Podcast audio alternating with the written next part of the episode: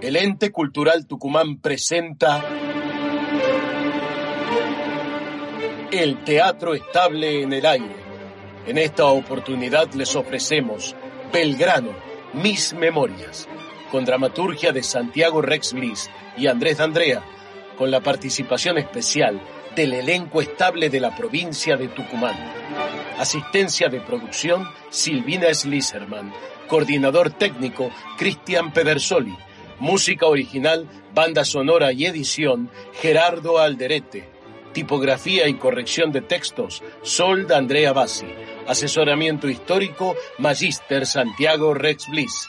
Dirección General Andrés D'Andrea.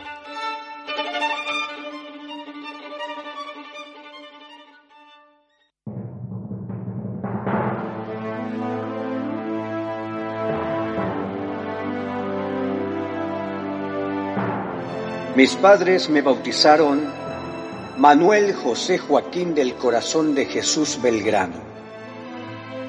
En alguna época me llamaban General Belgrano. La verdad es que nunca imaginé que mi vida sería recordada en la posteridad, y mucho menos que erigieran estatuas en las plazas de mi país en mi honor.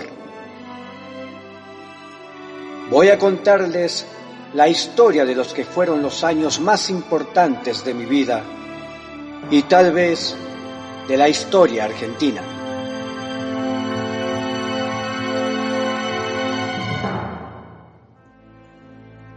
Apenas escucho los ruidos de la calle este 20 de junio.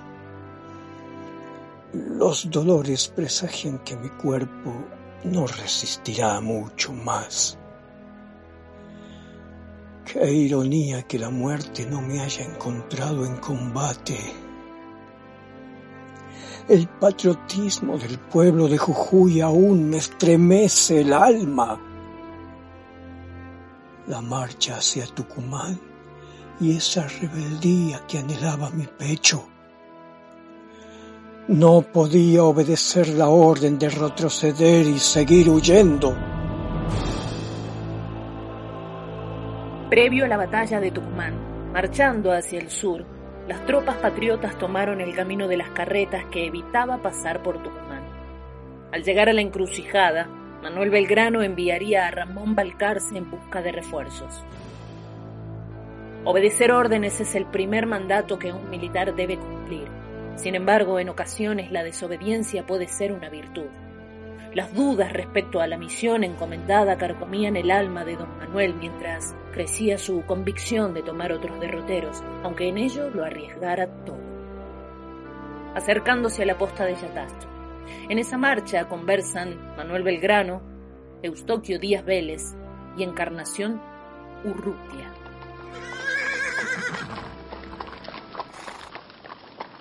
Mire, mi amigo, esto de retroceder y retroceder no me convence para nada. Y general, a veces no queda otra. Es verdad que ya llevamos meses y meses así. Pero no se olvide que nos persigue un ejército muy poderoso. Eso mismo lo que dicen en Buenos Aires. Que si los enfrentamos será imposible salir victorioso, que se perderá todo. Así es, Manuel. Además, nuestros hombres están muy desmoralizados, descorazonados, casi sin armas. Y con todo respeto, usted no se ha destacado como un gran estratega militar, ni en Paraguarí ni en Tacuarí.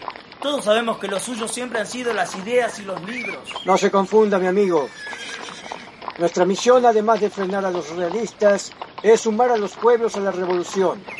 Es política. Para eso están las ideas. Peleamos por algo, para cambiar las cosas, para que haya libertad, educación, agricultura, industria, para superar este indolente atraso. ¿Entiende? Mire cómo vamos, no creo que se pueda hacer gran cosa, ni con la guerra, ni con las ideas. Mejor vamos a Córdoba. ¿Pero qué pueblo va a sumarse a una causa de un ejército que solo huye y huye? Si seguimos así, vamos a perder la guerra y la revolución también. No podemos seguir hasta Córdoba. Tiene razón, don Manuel. Pero señora, plantarse con menos de 800 hombres sin entrenamiento, desmoralizados y casi sin cañones, frente a más de 3.000 de los mejores soldados de Sudamérica, bien entrenados y pertrechados.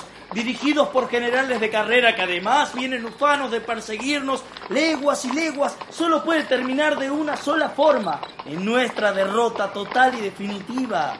Ya verá que cuando lleguemos a Córdoba no nos quedará ni hombres, ni caballos, ni nada. Cada cual aprovechará la ocasión para salvar su pellejo y escapar. No podemos exigir a estos hombres que nos acompañen hasta la derrota inexorable allá en Córdoba. Y la verdad, la verdad no creo que en estas condiciones ningún pueblo o vecino se sume a la causa. Tenemos que enfrentarlos para salvar la revolución. Si somos derrotados, ahí sí habremos perdido todo. En Córdoba sumaremos refuerzos que nos mandarán de Buenos Aires y podremos hacernos fuertes. No me hagas reír, Eustoquio. Así nunca llegaremos y mucho menos los refuerzos. Desde Huaki andamos de derrota en derrota. Ni viéndolos creeré en esos refuerzos. Ya perdí la cuenta desde hace cuánto que venimos huyendo. Poco más de un año y poco más de 500 leguas.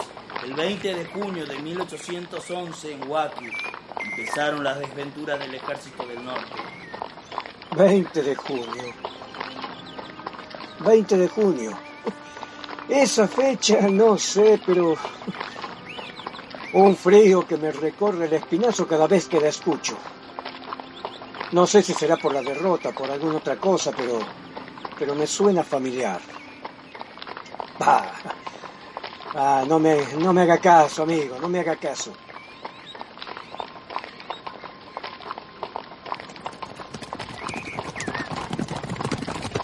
General, Sí, mi chilo, ¿qué pasa? General Belgrano, ya estamos cerca de la posta de Chatasto. Escucha bien, mi chilo. Con unos soldados adelante se preparen la posta para alojarnos y para que descansen los animales. Como ordene, mi general, como ordene. A mi general, este, le, le- le quería decir una cosita más, le quería pedir un favorcito. Por supuesto, mi chilo, por supuesto. A ver, qué mal, pesar o desventura atribula tu espíritu. ¿Ah? Ay, yo no le entiendo cuando usted habla así. Bueno, yo le quería pedir un permisito. Este, que una vez que estemos acomodados la posta, si yo me puedo retirar ahí, cito nomás, este, a las afueritas de Metán. Mi fiel, mi chilo. No hay problema, mi chilo, no hay problema. Pero, ¿con qué propósito? Eh, no, es que lo que pasa es que... eh, una moza, mi general, valerosa y guapa, la Gumercinda, para ver si nos quiere acompañar hasta, hasta Tucumán. Está bien. Tenés mi permiso. Ah, bueno, gracias. Ah, mi chilo. Otra cosa. Sí, mi general. Para esta noche, por el amor de Dios, no quiero más amorla. Ya estoy medio aburrido de comer siempre lo mismo. No sé, que preparen unas empanadas, un locrillo, algo, pero... Pero mazamorra no, mi chilo, por favor. Mazamorra no. En la posta de Yatasto, entrada la noche, continúan las dudas y discusiones agravadas por la llegada de correspondencia que José María Paz lee a don Manuel Belgrano. Don Manuel, don Manuel, acaba de llegar correspondencia de Buenos Aires. Ah, bien, gracias. Debe ser la contestación a mis reclamos. Bueno, casi diría a mis ruegos, que nos permitan enfrentar a los godos. Mm, me temo, don Manuel, que las noticias no son lo que usted espera. Lea, hombre, lea. Y termine con el misterio de una vez, ¿quiere? Bajo ninguna circunstancia deberá usted enfrentar a los realistas. Se le impone que cumpla las órdenes de retirarse hasta Córdoba, y cualquier desvío será severamente castigado, y usted responderá con su cabeza. ¡La pucha! Disculpe, don Manuel, no se ofusque, pero algo de razón encuentro en ese mandato. Por última vez, Manuel, no sea porfiado. Las órdenes de retroceder buscan salvar lo poco que quedó en pie de este ejército maltrecho. A medida que pasan las horas, estoy más convencido de que debemos jugarnos a todo o nada. Solo necesito un mínimo gesto de apoyo de los vecinos de Tucumán y con esto desconoceré las órdenes de Buenos Aires y me lanzaré al combate. Permiso. Buenas noches, don Manuel. Adelante, Edward. Adelante. Voy a presentarlos. Eustoquio Díaz Vélez, Encarnación, Edward Holberg. Edward es artillero, viene de Prusia y peleó en Europa con Napoleón Bonaparte. Mi respetos. Pura curiosidad femenina. ¿Cómo un oficial tan apuesto llegó a este fin del mundo?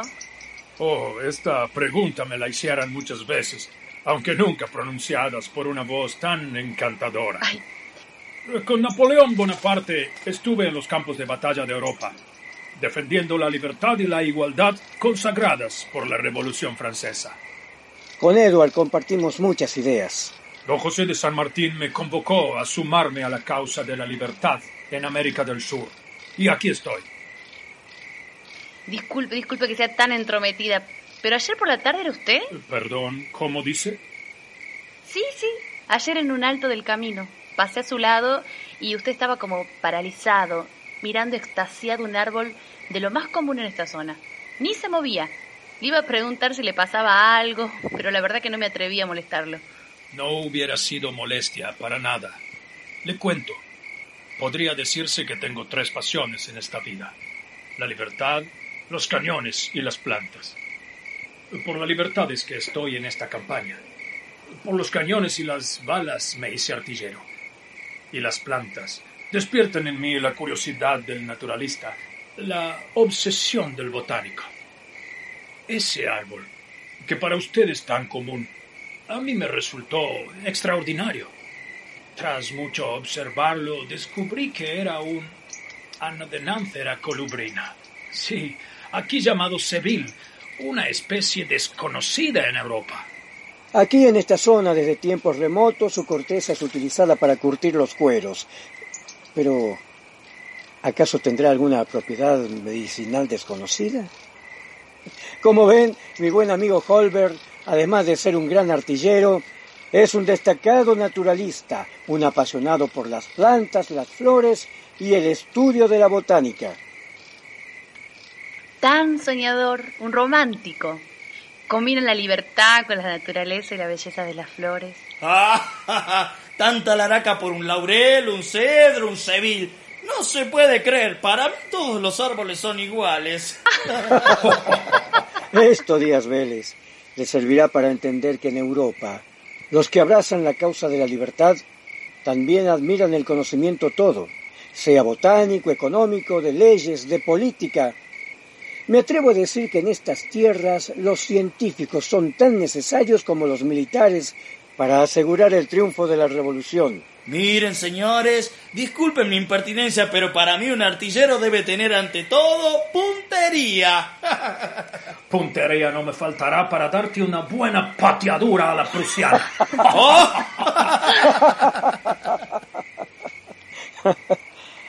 Ay, ay, ay. Edward, estoy empecinado. No sé si será una locura, pero quiero terminar con esta huida interminable.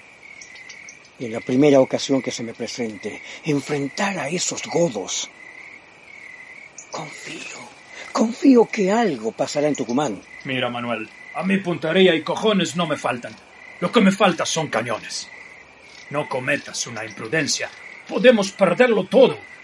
Un buen estratega debe evaluar muy bien sus posibilidades antes de actuar. Cuando llegué a Jujuy nadie daba ni cinco ni por mí ni por ese ejército. En pocos días impuse disciplina y además sumé a todo el vecindario a nuestra causa.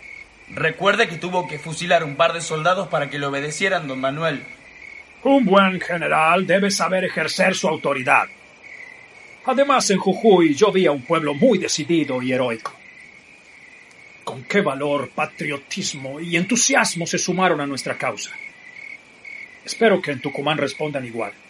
De ser así, ¿quién te dice, Manuel, si el fiel de la balanza puede inclinarse a nuestro favor? Balcarce, enviado por Manuel Belgrano a buscar refuerzos, se reúne con algunos vecinos de Tucumán en casa de los Arauz. Permiso, señores. Vengo en nombre de don Manuel Belgrano a pedirle su apoyo para continuar nuestra marcha hacia Córdoba. No, aquí la gente no quiere saber nada con los realistas. No, no, no, no, no, no. no. Sinceramente no sé qué decirle. Parece que del cabildo no quedó nadie. Hasta Domingo García salió pitando. Don Bernabé tiene algo importante que decirle. Escúchelo, escúchelo. Mire, una cosa son las autoridades. Los tucumanos queremos algo muy diferente. Por supuesto. Hace muchos días que venimos hablando con el cura Pedro Miguel Arauz, con las familias y con los vecinos. No estamos dispuestos a perder Tucumán. Si es para combatir a los godos, les ofrecemos el doble de lo que nos piden. Armas, hombres, caballos. ¡Qué maravilla! Eso sonará a música en los oídos de don Manuel. Ah, es lo que esperaba. Mañana mismo las tropas estarán aquí. Cuente con nosotros. Le ofrecemos nuestras casas como campo de batalla y el valor y el coraje de los gauchos tucumanos.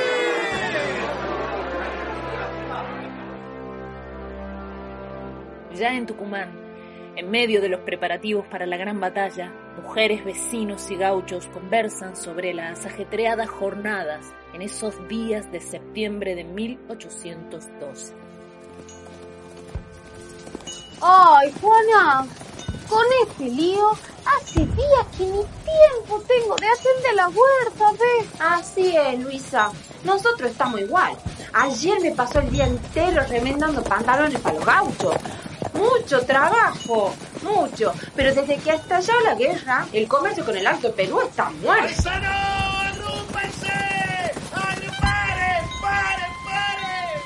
Ahí está, ahí viene Jacinto, mira. ¿Cómo le va, Jacinto?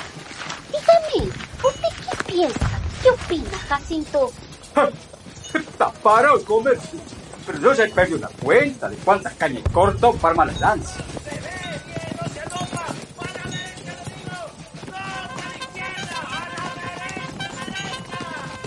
¡Siga, siga, siga, siga, siga! Míralo, ahí viene el Pedro. Sí, Pedro, ¿qué trae ahí? Cuente, a ver. Yo anduve juntando cuchillas para atarle esas cañas del Jacinto. Me han dicho que no quedaban tiempo para las monturas y me he puesto a juntar las cuchillas, ¿viste?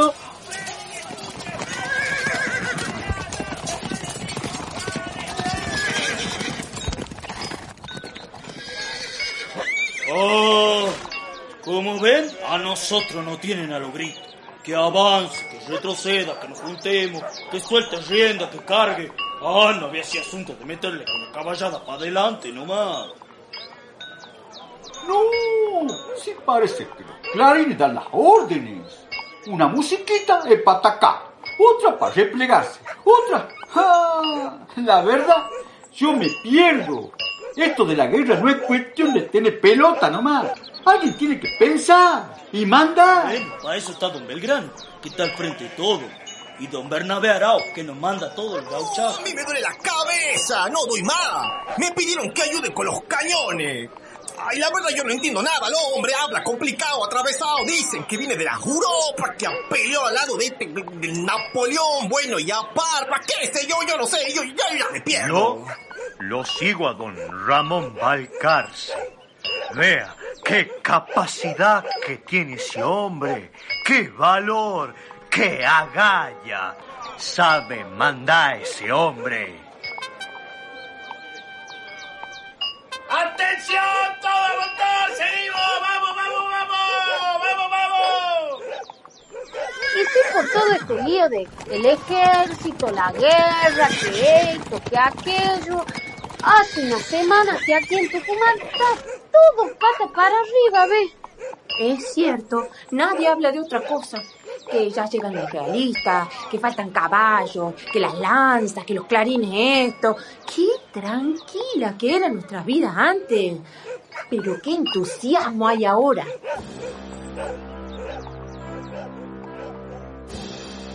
En su tienda de campaña, el general Belgrano, abrumado por la decisión tomada, busca signos de fortaleza que animen su espíritu mientras se prepara para el combate decisivo. Gracias, Michilo. Lleva nomás. Con permiso, general. Adelante, Edward. Adelante. Don Manuel, estoy impresionado con el coraje de estos gauchos. Eh, Les falta entrenamiento, es verdad. pero tienen madera para la batalla. Mucho coraje, mucho valor. Así es, Edward. Con ellos nos jugaremos a todo o nada. Tengo una gran confianza en Bernabé Arauz. Es un hombre que va a prestar grandes servicios a la patria. Sí, sí, no me cabe la menor duda. Además de mandar muy bien a su gente, tiene una gran visión sobre el porvenir de nuestra causa. Y hablando de coraje, ¿ve a aquel joven que está limpiando su fusil? Sí, sí, lo veo. Él es Gregorio Arauz de la Madrid. Es muy joven, pero tiene unas agallas y un ímpetu que se destaca por sobre los demás. Nada parece detenerlo y no le tiene temor a nada. Está conversando ahora con la Parda Remedios. ¿Y la Parda Remedios quién es? María Remedios del Valle, auxiliar y combatiente. Más valiente que muchos hombres, le diré. Aquí en estas tropas hay mujeres que se destacan por su valor y coraje. Me pidió para sumarse al frente de batalla. Yo no tengo dudas de su valor. Pero lo que tengo miedo es de la indisciplina de los gauchos. ¿Qué harán con una mujer a su lado? Si la mujer es valerosa, se ganará su respeto y terminará en el frente de batalla. Sí, puede ser que sea así. Estoy sumamente impresionado por la valía de sus tropas. Mi ayudante de artillería es muy bueno también y se lo ve muy culto. Ah, sí, sí, sé quién es. Es José María Paz, un valiente. Y cuando la fajina del día se lo permite, se la pasa escribiendo. ¿Quién le dice que escriba unas memorias y en el porvenir se acuerden de nosotros por sus escritos? bueno, bueno, no me haga caso, don Manuel. A veces imagino tonterías.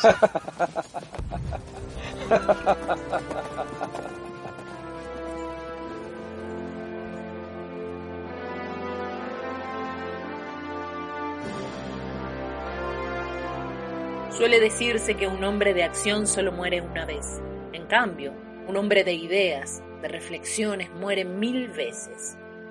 El primero arremete sin pensar y la muerte lo sorprende. El segundo prefigura su destino, medita, reflexiona y enfrenta sus miedos mil veces antes de actuar. El 23 de septiembre por la noche, Manuel Belgrano espera el inevitable combate y se prepara para la hora de la verdad.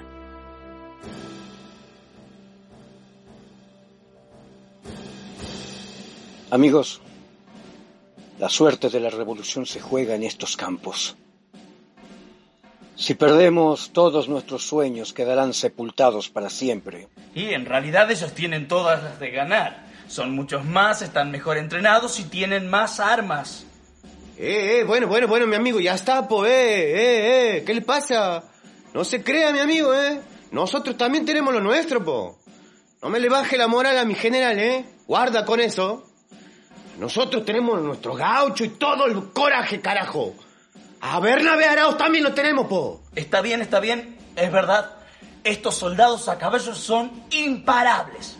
¿Qué pelotas tienen? No le temen ni al mismísimo diablo. Además hay otra cosa. Pío Tristán está cebado de tanto perseguirnos. Ni sueña que lo enfrentaremos. A esa sorpresa tenemos que aprovecharla. Mm, así es, mi general. Mamita querida, qué difícil va a ser pegar un ojo esta noche, ¿que no? Digo, para usted y para nosotros también. Imagínense estar en mi pellejo. Me rebelo contra las órdenes recibidas. Si perdemos, mi rebeldía será duramente castigada. Mañana se juega la suerte toda de la revolución en América.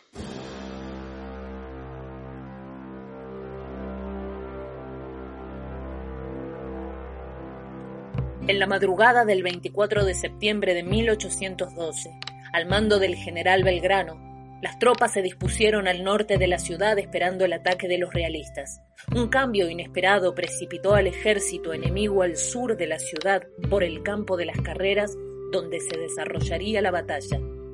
Esa noche, tras la victoria, en torno a un fogón, soldados, oficiales, gauchos y mujeres comentan sus experiencias en el campo de batalla.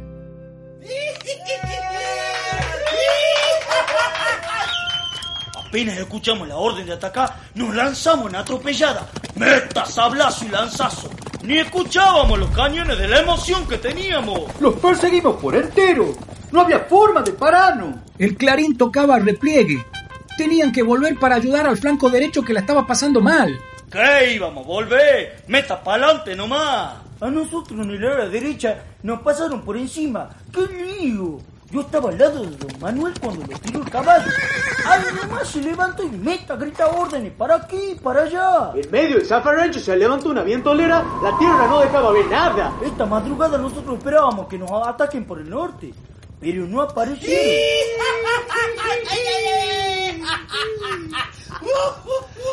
¡Ay! ¡Ay, nomás metió la cuchara la Madrid! ¡La Madrid con capo! ¡Con capo! Bueno, bueno, bueno, bueno, es que esa madrugada me mandaron a ver por dónde avanzaban los realistas. Y me fui con un grupo. Y los vi que venían por el norte. Aproveché que en la angostura del camino estaban secos los pajonales. Así que busqué unos tizones y les prendí fuego. Por eso entre el fuego y los humos les cerré el paso. ¡Ah, claro! Ahora entiendo. Entonces, en lugar de mandarse por el norte, tuvieron que irse contra la falda del cerro y así es que llegaron al campo de la carrera. Bueno, bueno, bueno, bueno, bueno. A ver, a ver, un, un ratito, a ver, escuchen, escuchen una cosita. Escucha, eh. André, po, eh, qué molesto que sos, chango, sentate. Toma ese vino, escuchen, escuchen. Yo, hoy, estoy el doble de contento. ¿Qué pasó, mi chilo? ¿Qué pasó? ¿Qué pasó? Sí, que- ¡Contá, mi chilo! Es que además de derrotar a los godos, yo hoy, hoy, me ha querenciado con la Gumercinda. Chilo. No seas bocón. Mi amor, ay, mamita querida. Esta gente está para otra cosa, no para tus cuentos y macaneos. Será por eso que me tenés rendida. ¡Vivan los novios entonces! ¡Viva los novios! ¡Viva! ¡Que hable Diabeles, carajo! Eso es un vino para Eustoquio y que cuente qué ha pasado cuando persiguió a los realistas con los gauchos. bueno, bueno, bueno, gracias, gracias. Andaba desesperado, tratando de que los gauchos dejaran de perseguir a los realistas y regresaran al campo de batalla para ayudar al ala derecha que la estaba pasando mal. ¿Pero qué iban a volver? Claro, no había forma de frenarlos. De pronto nos encontramos con un montón de armas, carretas, municiones. Por supuesto, inmediatamente ordené que las trajeran a la plaza principal. Así lo hice, don Manuel, como les estoy contando. Entonces propongo un brindis por Eustoquio Díaz Vélez, que con su maniobra audaz aseguró nuestro triunfo. Claro que en ese momento no lo sabíamos. ¡Salud! ¡Salud! ¡Salud, mi general! ¡Salud! Y otro brindis por los gauchos tucumanos, que sin ellos no hubiera sido posible derrotar a Pío Tristán. ¡Salud! ¡Salud! ¡Salud por! ¡Salud! ¡Arriba! ¡Por nosotros! ¡Por nosotros! ¡Claro! Ahí fue cuando la atropellada nos sacó del campo de batalla todo. Así es. Tampoco se lo veía al general realista Tristán por ningún lado. ¡Qué confusión! Encima, algunos comentan que aparecieron langostas. No, no sé por qué lado habrá sido. Por eso había llegado el momento de reagrupar las tropas y ordené que se juntaran nuevamente y nos moviéramos hacia el sur. ¿Se acuerda usted de eso, José María Paz? ¡Qué desazón! ¡Qué desconcierto que teníamos! No sabíamos bien si habíamos ganado o habíamos perdido. Hablábamos con unos y decían que habíamos ganado. Hablábamos con otros y decían que habíamos perdido. La verdad es que era todo muy confuso. Sí, claro, y después por la noche nos dimos con la noticia de que la ciudad era nuestra. No me lo vas a contar a mí. Yo fui mandado por don Manuel a cabalgar hacia la ciudad para traer noticias. El sueño, el sueño por momentos me vencía. Pero al llegar a la plaza, al llegar a la plaza, me di con la buena nueva. Habíamos, habíamos triunfado. ¡Que viva la revolución! ¡Que viva don Bernabé ¡Que viva los gauchos de Ramón Valverde! ¡Que viva don Manuel Belgrano! ¡Que viva! ¡Que viva! Mientras tanto, en el campamento realista, el general Pío Tristán junto a Felipe de la Era analizan el cuadro de la situación.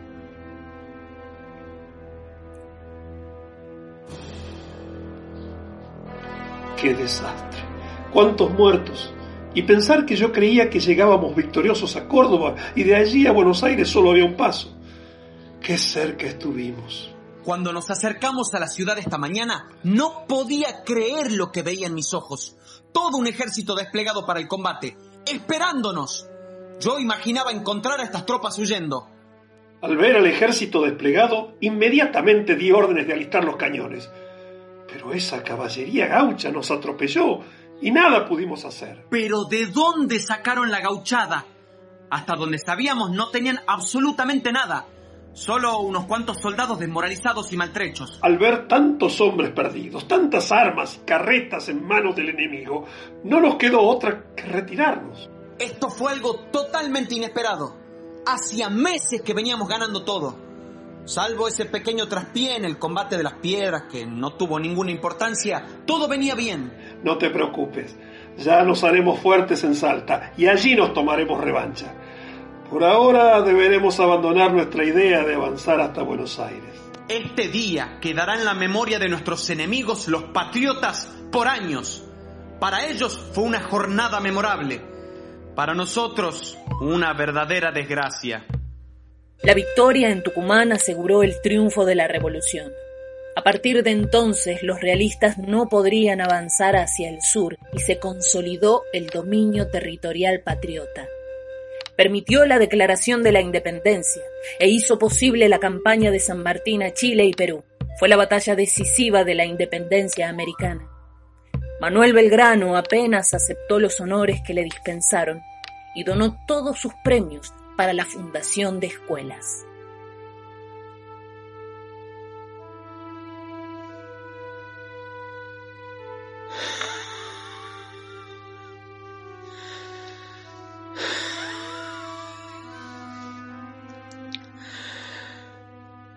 Ay, patria mía, siento que la salud me abandona en esta soledad, ignorado por todos. ¿Acaso unos pocos recuerden que este hombre enfermo prestó algún servicio a su nación? En esta hora en que la muerte me acecha, si tuviera que escoger algunos recuerdos que me acompañen este 20 de junio de 1820, me quedaría con aquellos momentos sublimes en que coincidieron mis sueños, mis deseos, mis convicciones y mi actuación. Me quedo sin lugar a dudas con el triunfo en Tucumán. Sí, mi rebeldía recompensada con la victoria y camino a Salta con el juramento orillas de ese río. Me sueño envuelto a mi bandera. ¿O será la bandera que me sueña a mí?